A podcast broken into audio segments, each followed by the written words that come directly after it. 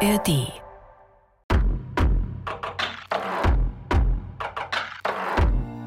Wie steht ihr eigentlich zu Fasching? Ich könnte Stunden darüber reden. Nein, eigentlich finde ich es ganz funny und ich verkleide mich auch gern. Oder andersrum, ich verkleide mich auch gern und weil man das meistens nur an Fasching kann, finde ich es ganz witzig. Kati, Früher mochte ich Fasching, mittlerweile ist mir egal. ich mag Fasching überhaupt nicht. Warum? Das verrate ich euch ein anderes Mal, denn wir sind nicht die Faschingsfreundinnen, sondern die Bergfreundinnen.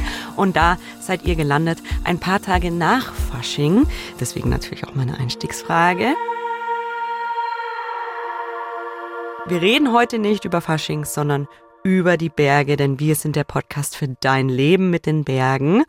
Und mit mir sitzen hier im Studio die Kati, der Fasching so ein bisschen egal ist. Aber sie sagt trotzdem anstatt Hallo, Hello.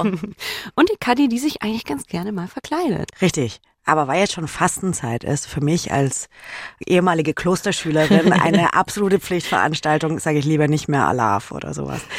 Genau, und Toni hat schon gesagt, wir reden hier nicht über Fasching, wir reden hier seit letzter Woche über das Thema Scheitern.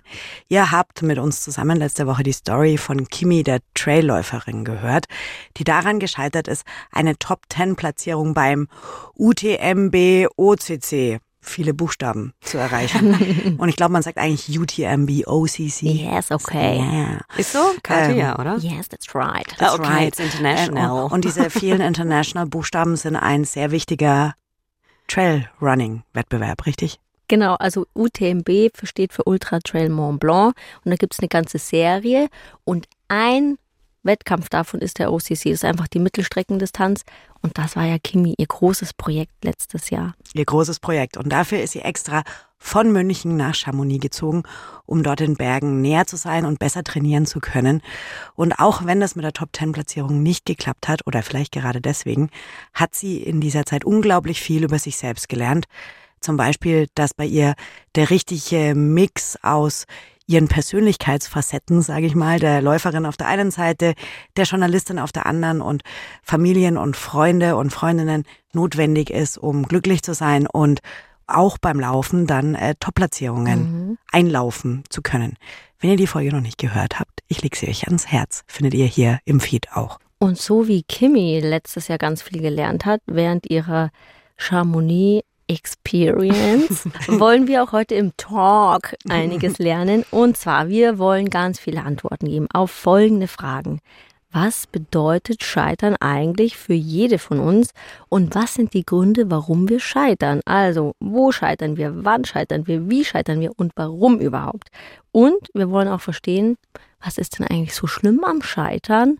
Und wie funktioniert ein guter Umgang mit dem Thema Scheitern? Oder Einfach nicht selber scheitern. scheitern. Das ist der beste Umgang, das ist wohl richtig. Und am Ende verraten wir euch natürlich auch unsere ganz persönlichen Tipps, wie uns der Umgang mit dem Scheitern leichter fällt. Toni hat ihn wahrscheinlich schon verraten. Schön wär's. Aber es ist ganze Menge Holz, die wir heute hier bearbeiten und beantworten wollen. Und dafür haben wir natürlich wie immer eure Hilfe bekommen in Form von jede Menge Sprachnachrichten.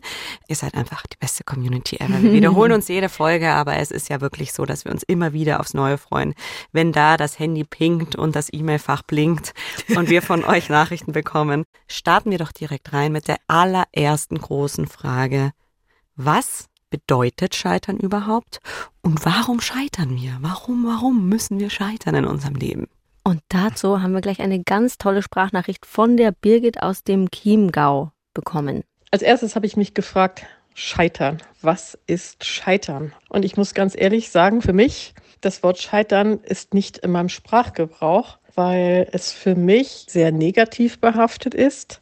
Für mich ist es eigentlich so, wenn ich Dinge nicht erreiche, die ich mir vorgenommen habe, dann habe ich ganz offensichtlich meine Grenzen oder meine Möglichkeiten vorher nicht richtig eingeschätzt und akzeptiere einfach auch meine Grenzen und ich akzeptiere, wenn ich etwas nicht erreiche, weil ich mich doch damit dann vielleicht überschätzt habe oder es mir einfach nur doll gewünscht habe, aber es war halt nicht meins. Ui, da sagt sie schon jede Menge Sachen, die Birgit, ne? Puh, ja, ich verstehe schon den Ansatz. Ich würde es ehrlicherweise ein bisschen anders sehen, weil ich denke mir, klar, also ich habe Scheitern schon im Sprachgebrauch und ich finde aber Scheitern stimmt schon, sie hat recht, es ist so ein bisschen negativ oder nicht nur ein bisschen, es ist negativ konnotiert. Aber ich finde tatsächlich Scheitern erstmal wertneutral, weil Ja. man weiß ja nicht warum. Und ich finde, das, was Scheitern negativ oder positiv werden lässt, sind die Gründe für Scheitern und auch der Umgang damit zum Beispiel. Und darüber reden wir, glaube ich, später noch. Ich sage das tatsächlich relativ oft. Ich scheitere, ich bin gnadenlos daran gescheitert oder sowas. Das sage ich schon relativ häufig. Aber sagst du es im Bergsport? Ich Ja, finde eher, schon. dass wir das so im Arbeitskontext oft sagen, so. Oder zwischenmenschlich. Ich scheitere oft zwischenmenschlich. Ja, ich scheitere zwischenmenschlich auch sehr häufig. Aber, aber so im Bergkontext kann ich mich nicht ehrlich dran erinnern, dass du es mal gesagt hast. Ich glaube, weil ich das da immer nicht so als wirkliches Scheitern wahrnehme, sondern eher als Zielverschiebung. das kann man natürlich auch sagen, das redet man sich ein. Ne? Ich, ja, also ich finde, was, ich verstehe das auch, Scheitern negativ behaftet. Das finde ich schon aber auch schade, dass das negativ behaftet ist, weil es muss ja gar nichts Negatives sein. Wo ich aber bei der Birgit nicht mitgehen kann, ist, wenn sie sagt so, wenn ich halt irgendwie meine eigenen Grenzen oder meine eigenen Möglichkeiten nicht richtig einschätze, also dann ist es kein Scheitern. Und wenn ich in Sachen reingehe, gehe ich ja oft in Sachen rein, weil ich nicht weiß, ob ich das jetzt schaffe oder ob ich es nicht schaffe. Mhm. Und dann bin ich, gehe ich ja vollkommen ergebnisoffen rein und da weiß ich ja schon, dass ich auch die Option habe, Zu scheitern. ich könnte da scheitern. Deswegen finde ich, also da kann ich irgendwie nicht so ganz bei ihr mitgehen. Gehst du wirklich in Sachen rein, wo du dir nicht ganz sicher bist? Ja. es- Echt? Interessant, da kommen wir, glaube ich, später auch nochmal so zum. ja, aber ich, ich auch. Also Echt? Ja, ja. Es hängt ja auch viel, das System hängt ja viel mit Zielsetzung Ja, zusammen, ja. ne? Und ich glaube, dann setzt ihr euch wahrscheinlich einfach höhere Ziele, als ich es wahrscheinlich tue. Ich verstehe die Birgit schon auch sehr, weil ich selber das Wort Scheitern tatsächlich sehr, sehr, sehr, sehr, sehr selten nutze. Ich würde jetzt nie sagen, ich bin an der und der Sache gescheitert, Mhm. glaube ich. Ich glaube, ich würde das einfach anders framen. Mhm. Aber man muss ja auch sagen, es gibt natürlich eine große, große Range. Ne? Also jetzt so in meiner Art und Weise, wie ich in die Berge gehe, ist Scheitern jetzt eben sowas wie, ich drehe mal um, weil das Wetter schlecht wird. und das ist ja dann eigentlich eine vernünftige Entscheidung zu scheitern. Aber wenn man jetzt mal so ein bisschen in eine andere Ebene des Bergsports denkt und wirklich mal so an Expeditionen Mhm. oder sonstiges, ne? Aber da wird das Wort Scheitern ja auch genutzt sehr stark. Also eine Expedition ist gescheitert. Deswegen, ich glaube, man muss da schon auch so diese Gesamtheit mit rein beziehen, welche verschiedenen Facetten, welche verschiedenen Ebenen, welche verschiedenen Fallhöhen es natürlich auch im Thema Scheitern letztendlich gibt. Wenn ich irgendwo in den Bergen unterwegs bin und ich muss dann umdrehen wegen Wetter, Das ist schon Scheitern für dich, gell? null. Ah, nicht. Nee, wäre für mich nie scheitern. Also sorry, ich kann ja überhaupt nichts dafür. Aber das finde ich jetzt ganz, ganz spannend, weil du sagst, da kann ich ja nichts dafür. Ja. Hat Scheitern für dich immer was mit persönlicher Schuld zu tun? Und was ist dann überhaupt persönliche Schuld? Also, weil Hui. die Schuldfrage, die wabert da ja immer so ein Mhm. bisschen, finde ich, niederschwellig mit. Und ich habe mir im Vorfeld auch überlegt, wann hast du denn Schuld an einem persönlichen Scheitern? Mm, Ich, ja, ich finde schon, dass eine persönliche Komponente mit reinspielt.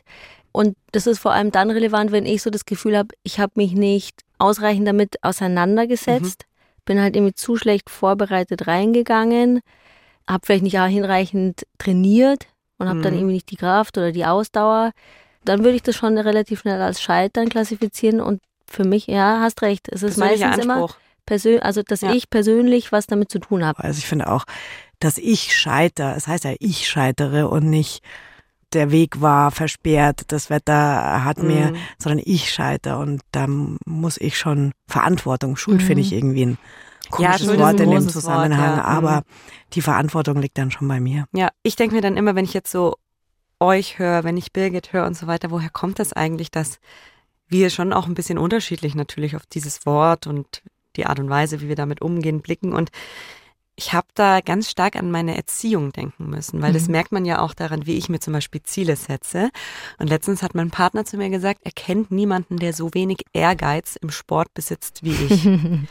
Und ich bin tatsächlich so erzogen worden, dass meine Eltern es immer egal war, was, also welchen Platz wir machen oder wie gut wir jetzt im Geigenvor, ich habe lange Geige gespielt, wie gut wir im Geigenvorspiel waren, ob danach alle aus dem Konzertsaal gegangen sind und gesagt haben, boah, die Toni hat da aber eine, weiß ich nicht was hingelegt. Nee, Oder währenddessen schon gegangen sind. das hat man bei Kinderkonzerten nicht gemacht. da hat man es da durchgehalten bis zum Schluss. Arschbacken zusammengekniffen und zugehalten. Ja. Nee, meinen Eltern war es nur immer wichtig, dass ich's durchziehe. Mhm. Also die haben immer gesagt, es war ihnen immer wichtig, dass egal wie oft ich dann auf der Bühne zum Beispiel mit meiner kleinen Geige da rumgeschrubbelt habe und neu angesetzt habe, einfach, dass ich es durchziehe. Ich habe nicht so einen Leistungsgedanken, also mhm. so ein, ich muss zum Beispiel Top Ten erreichen. Mhm. Auf mich hat irgendwie dieser ganze Sportunterricht und so in der Schule und dieses ganze Konkurrenz, also dass man da von Anfang an anerzogen bekommt, mhm.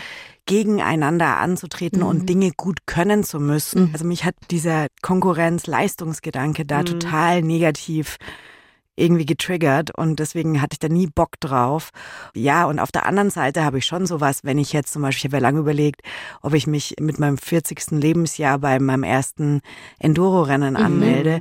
Da wäre für mich schon klar gewesen, dass es, also sowas wie Top Ten hätte das schon sein müssen drunter hätte ich es auch nicht gemacht. Also das ist schon ein bisschen irre, finde ich, dass man da so, wo ich dir recht geben wollte, eigentlich, weshalb ich die ganze Geschichte nochmal erzählt habe, ist, es ist, glaube ich, viel Prägung, also ja. viel Erziehung, jetzt nicht nur von den Eltern, sondern eben auch mhm. in der Schule und in welchem Umfeld hat man auch so Bewegung, Sport, draußen sein wahrgenommen und ging es darum, eine gute Zeit zu haben oder was zu leisten. Und ich hatte schon immer das Gefühl, ich muss was leisten und ich kann da scheitern. Und ja, Mhm. Bevor wir jetzt zum nächsten Themenblock kommen, würde mich jetzt doch noch Kathi interessieren, weil ich glaube, dass wir gerade uns wie gegensätzlich eigentlich gegenüber sitzen bei dem Thema.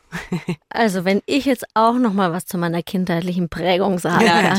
Ähm, ich glaube, dass es bei mir vielleicht noch mal speziell ist, weil wir ja zu dritt auf, also ich habe noch eine Zwillingsschwester und einen Bruder, der ist ein Jahr älter. Das heißt, mhm. wir sind alle relativ nah beieinander. Mhm. Und ich glaube, das ist halt dann einfach auch so im Unterbewusstsein eingetrichtert, dass wir schon auch immer irgendwo in Konkurrenz zueinander stehen, auch wenn man das nicht so explizit wahrnimmt. Aber natürlich versuchst du schon immer um die Aufmerksamkeit deiner Eltern irgendwie ja. zu buhlen. Und da hast du es natürlich immer leichter, wenn du da irgendwie tolle Noten oder ja, ja. keine Ahnung, was Schönes gebastelt hast oder so, weil dann kriegst du halt so, oh Meister, ist schön. Aber dann strengst du dich halt an und bist halt so implizit mhm. auf Leistung und tolle Sachen machen getrimmt. Aber ich habe das nie so als super belastend empfunden. Interessant. Schauen wir mal einen Schritt weiter. Warum kann man denn eigentlich scheitern? Wir haben ja schon jede Menge Gründe so angehaucht, ja. sage ich mal.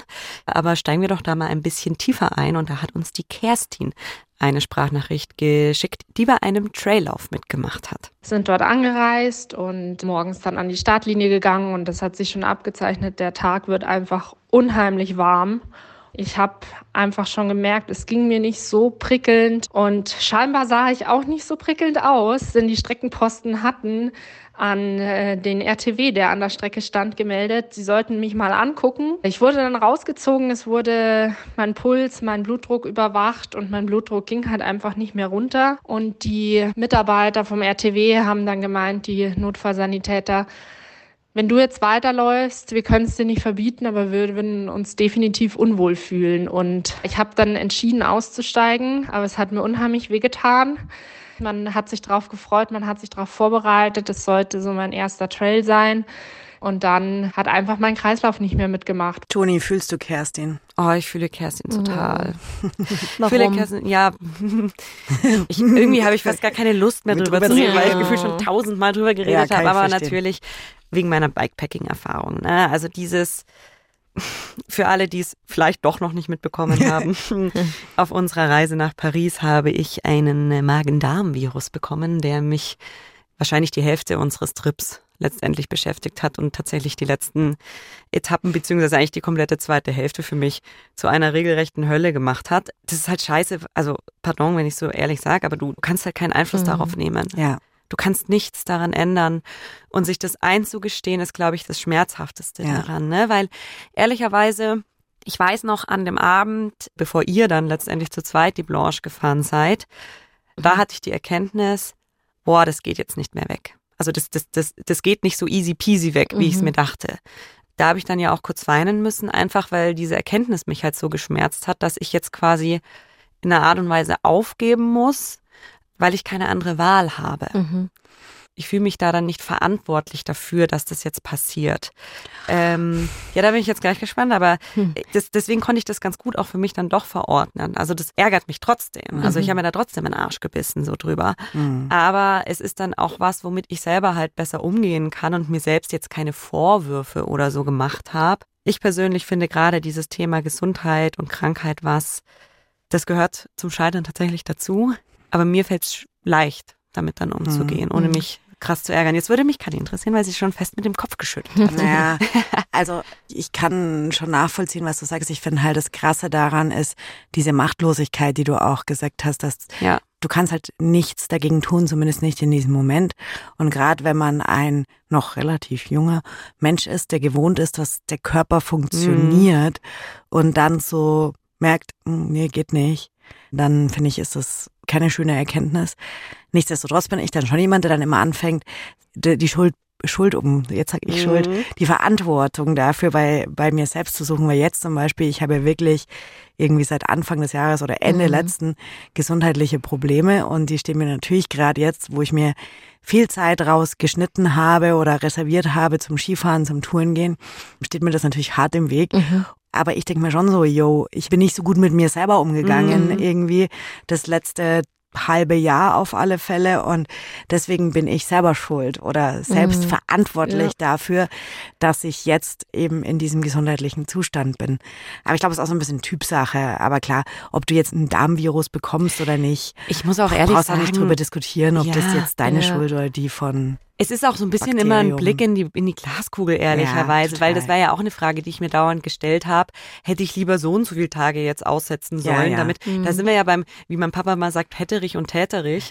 ähm, also, so, ja. Aber das heißt ja eigentlich, Toni, bei dir war es ja schon so, dass es vom Kopf her wäre es ja gegangen, aber vom Körper war ja so das Signal, es geht nicht. Da habe ich jetzt noch eine ganz lange Sprachnachricht von der Denise bekommen. Die wollte nämlich zusammen mit ihrem Onkel beim Ötztaler Radmarathon mitmachen und hat da auch richtig viel drauf trainiert.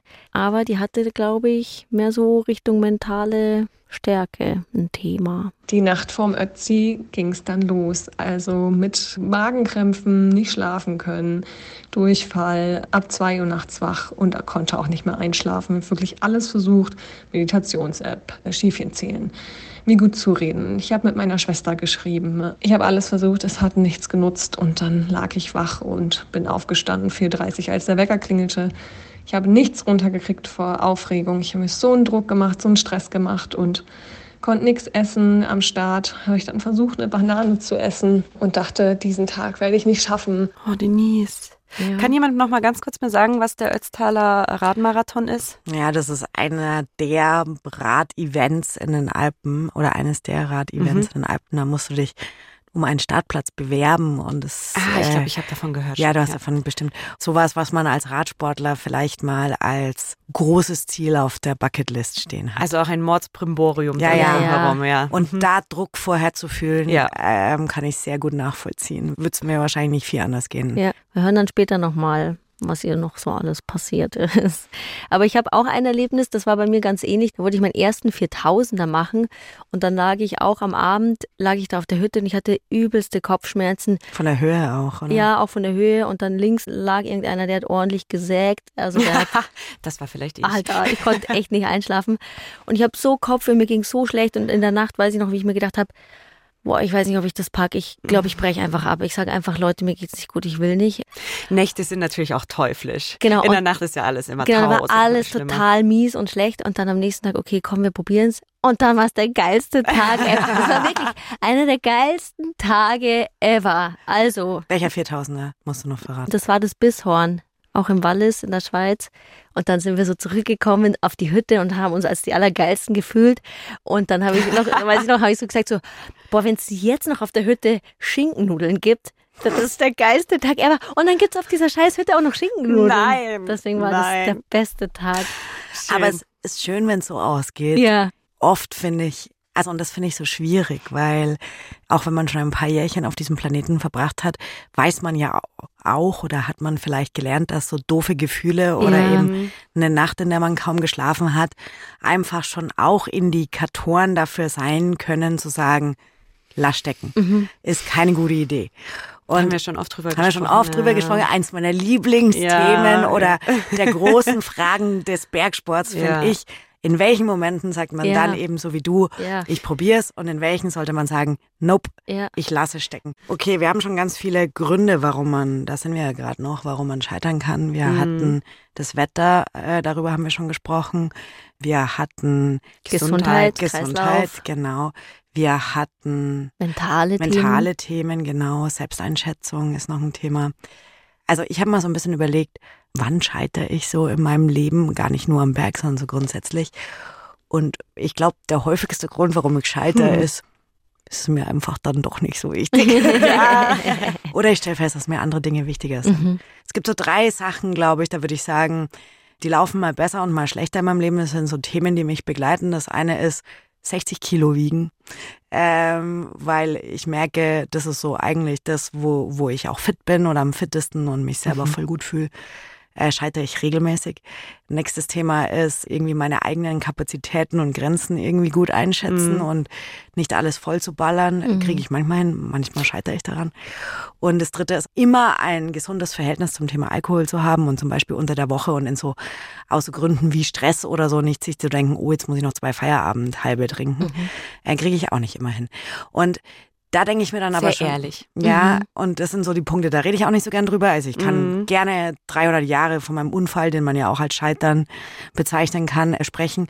Aber das sind so die Gründe oder die Scheitermomente im Leben der Kadi Kessler, über die ich auch nicht so gerne rede. Ich hänge in meinem Kopf manchmal so zwischen, habe ich einfach zu wenig Disziplin? Wäre das alles super easy, wenn ich nur genug Disziplin hätte? Mhm. Oder ist es mir vielleicht the fuck nicht so wichtig? Mhm. das ist tatsächlich auch, glaube ich, einer der häufigsten Gründe, warum ich scheiter, dass mir Dinge nicht wichtig genug sind. Surprise oder Leistungsgedanke. Aber ich kenne es dann schon auch, dass ich mich dann ärgere und eben dieses in Anführungszeichen undisziplinierte Wesen von Mhm. mir echt verfluche auch teilweise.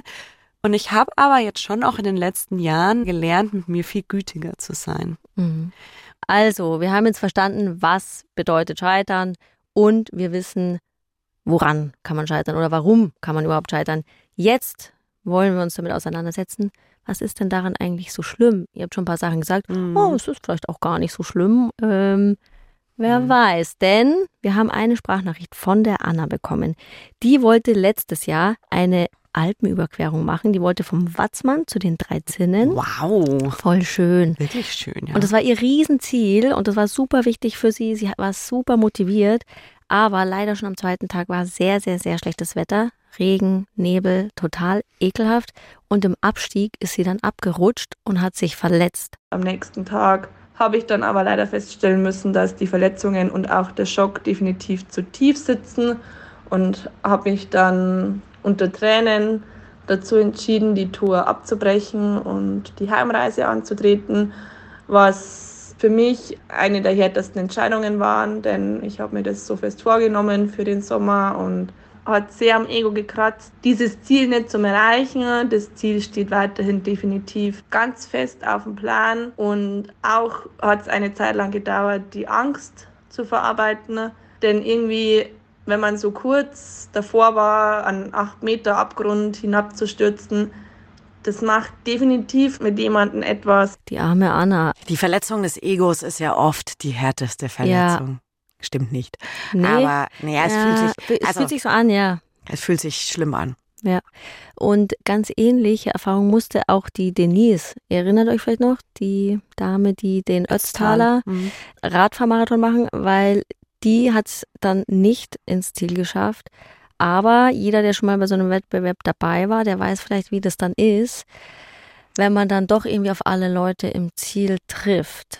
Und das Schlimmste war dann aber, als ich nochmal zum Start bzw. zum Ziel gehen musste und sagen musste, hier, hallo, ich muss mein Fahrrad abholen, das wurde mit einem Besenwagen geliefert. Und an den ganzen Leuten, die so auf den letzten Meter auch noch reingerauscht sind und alle haben sich gefreut. Und ich habe mich auch gefreut für die und gleichzeitig dachte ich, Alter, das hättest du sein können, hättest du mal, hättest du dich mehr zusammengerissen, hättest du mehr gegessen, hättest du dies, hättest du jenes.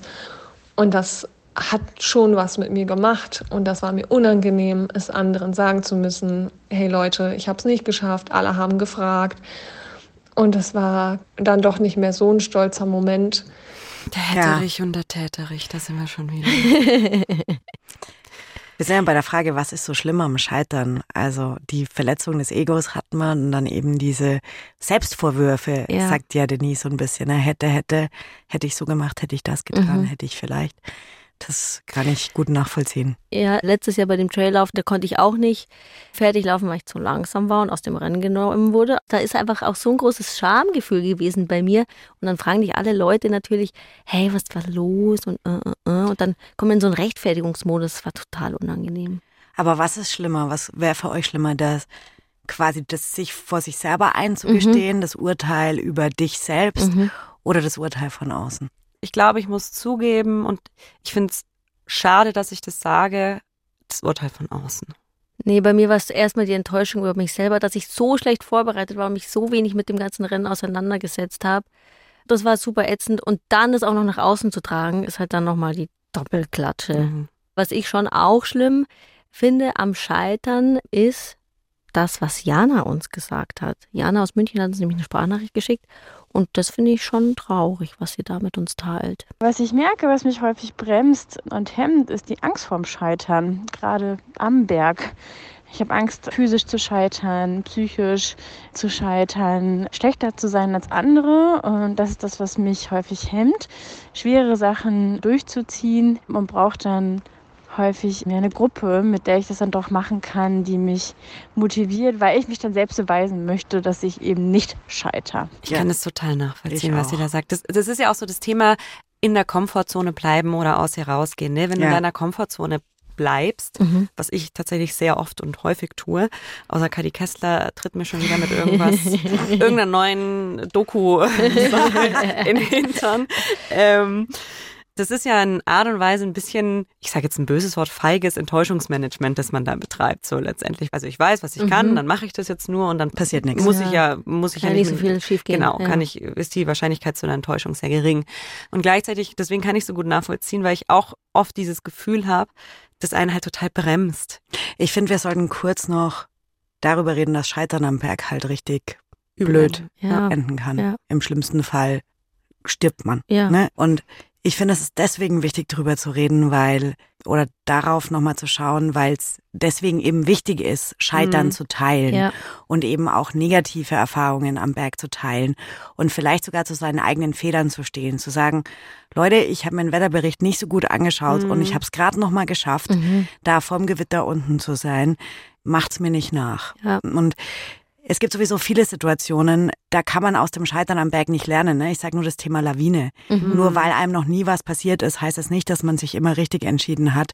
Und dann entscheidet man sich einmal falsch und dann ist halt leider zu spät. Ja. Und deswegen finde ich, eigentlich kann man nicht oft genug sein persönliches Scheitern, aus welchen Gründen auch ja. immer, teilen, um damit vielleicht nicht jeder dieselbe Erfahrung machen muss. Und deswegen finde ich es auch so traurig, äh, wie, wie da teilweise mit umgegangen wird, gerade im Internet, ne, mit Bergunfällen, mhm, ja. wo dann vielleicht sogar Leute gestorben sind mhm. und dann Menschen drunter schreiben, ja, Selbstschuld. Ja. Oder auch als Reaktion auf meinen Unfall haben ja Leute gesagt, hey, selber schuld. Ja, klar, mhm. Äh, so what. Mhm. Aber ich finde, im Idealfall lernt jemand anders was draus. Und es geht ja, ja nicht drum zu sagen, schaut mal, wie toll ich gescheitert. Also ich, ich glaube, nahezu alles, was ich im Hinblick auf Sicherheit im Berg gelernt habe, mhm. habe ich durch das Scheitern anderer ja. gelernt. Mhm. Mir fällt da nämlich eine Sache ein. Ich hatte, macht es nicht nach, nie einen Biwaksack dabei. Mhm. Nie. Und ich habe auch nie so ganz den Sinn mhm. gecheckt, so. Also gerade in dem Bereich halt, wo ich unterwegs mhm. bin, so quasi. Und dann habe ich auf YouTube ein Video gesehen von einem Bergführer, der von einem Fall erzählt hat, wo ein Paar, glaube ich, war es, nagelt mich nicht darauf fest, dass ich es wirklich zu 100 Prozent richtig wiedergebe, aber ein Paar ist in unerwartetes schlechtes Wetter gekommen und hat dann die Orientierung so verloren Mhm. und ist dann wirklich, die Frau ist 50 Meter vor Hütte verstorben. Mhm. Dann tatsächlich, weil sie so ausgekühlt war. Ach du grüne Und er hat dann diesen Biwaksack genommen und Mhm. gesagt, und dieses kleine Ja, ja. Teil hätte das vielleicht vermeiden können. Mhm. Deswegen bitte Leute, nehmt's einen mit. Seitdem habe ich einen. Sehr gut. Kommen wir zum Positiven. Ich meine, im Endeffekt ist es ja eine der positiven Aspekte am Scheitern ist, dass man was daraus lernen kann. Im besten Fall. Genau. Oder? Im besten Fall. Und man nicht nur selber, sondern vielleicht auch die Andere. Umgebung und die Familie. Richtig. Und wir haben auch noch einen positiven Aspekt von der Heide aus Salzburg bekommen.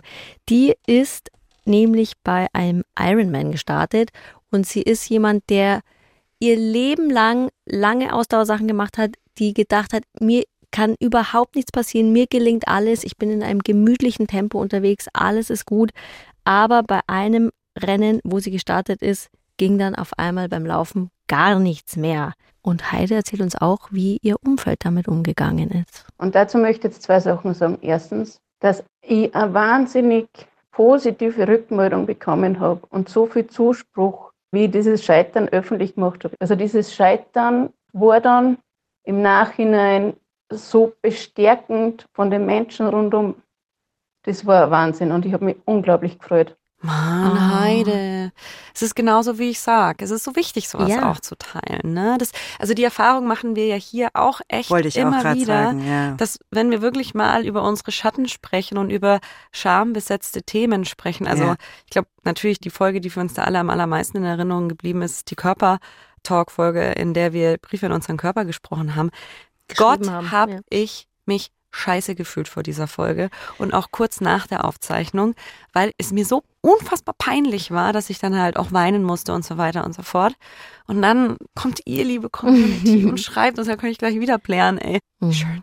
Und die Heide, die hat nicht nur ein tolles Umfeld, sondern sie hat auch noch ein großes Learning mitgenommen bei ihrem Scheitern beim Ironman. Was ich dadurch gelernt habe, durch dieses Scheitern, ist, langsam zu tun, zu erkennen, wann einfach was nicht geht, zu akzeptieren und einfach zu sagen, okay, heute geht's nicht, morgen geht's vielleicht. Ah ja, langsam tun habe ich durch diverses Scheitern schon gelernt und wieder vergessen und wieder gelernt und wieder vergessen. Und ich scheitere noch, es langfristig in meine Synapsen zu tätowieren, dass ich es mir vielleicht mal merken kann, dass ich langsam tun sollte. Eine spannende Erfahrung hat auch die Britta gemacht. Also, wir haben ja gehört, die Heide aus Salzburg hat gesagt, auf den Körper hören. Und die Britta, die wollte ihre aller, allererste Hochtour in ihrem Leben machen auf den Similaun. Ah, Ötzi! Ötzi. Da wird auf mich gezeigt. Ja, stimmt. Für alle, die es nicht wussten. Wir haben eine Folge über True Crime gemacht und Ötzi war ja ein der erste True Crime Fall in den Bergen und er wurde im Similauengebirge gefunden. Genau, kleiner Exkurs. Die Britta hat eben ihre erste Hochtour gemacht und die war da in einer Gruppe unterwegs und die war da die schwächste Teilnehmerin und hat dann schon so an den ersten Tagen gemerkt, so, oh, sie ist relativ unsicher im Fels und hat sich daher beim Gipfelpush, hat sie dann auf der Hütte gewartet, während alle anderen hochgegangen sind. Sie hat eine E-Mail geschrieben, gell? Genau, du kannst mal vorlesen. Stimmt, die hat eine E-Mail geschrieben. Das habe ich auch für mich mitgenommen. Wenn mein Bauchgefühl sagt, tu es nicht, sollte man darauf hören. Das habe ich in der Vorbereitung der gescheiterten Tour nicht gemacht. Ich denke, aus Scheitern, nicht nur am Berg, kann man lernen, vor allem lernt man sich selbst besser kennen.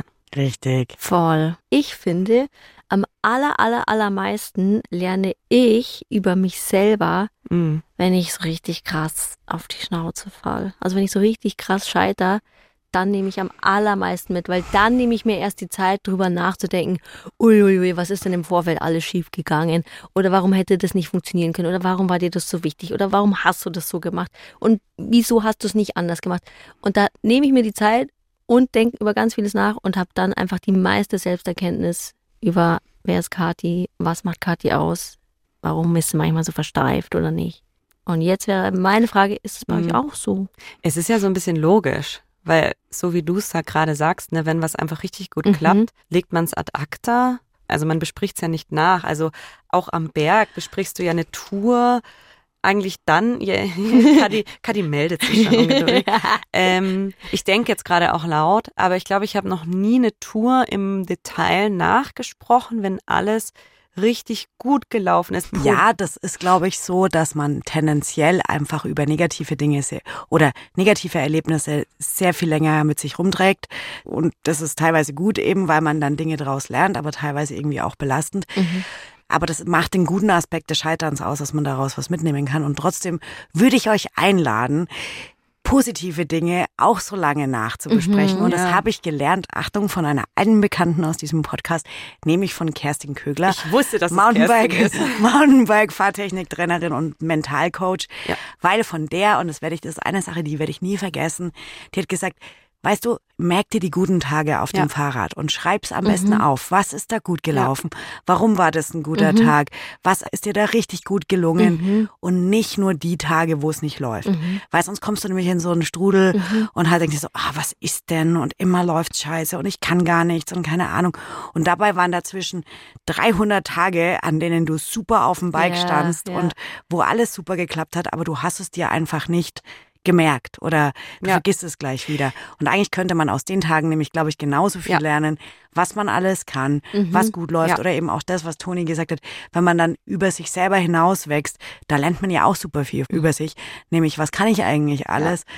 Wir müssen die positiven Dinge einfach krasser feiern, dann können wir daraus vielleicht mindestens, vielleicht nicht ganz, aber auch viel lernen, genauso ja, wie aus dem ja, Scheitern. Ja. Da haben wir noch eine voll schöne Sprachnachricht von der Carla bekommen.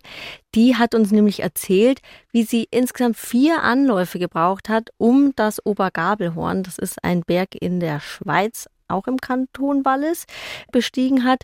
Und beim vierten Mal hat sie es dann aber geschafft. Schließlich landeten wir glücklich wieder unten. Und ich kann euch nur sagen, beim vierten Versuch waren wir viermal so glücklich. Und beim Bergsteigen ist es so, je öfter du etwas übst, umso besser wirst du. Und das gilt auch beim Umkehren. Ich finde, sie hat gerade ein schönes Wort gesagt, das ich auch gelernt habe von einer guten Freundin von mir, nämlich es öfter als üben zu verstehen mhm, und nicht als scheitern. Mhm.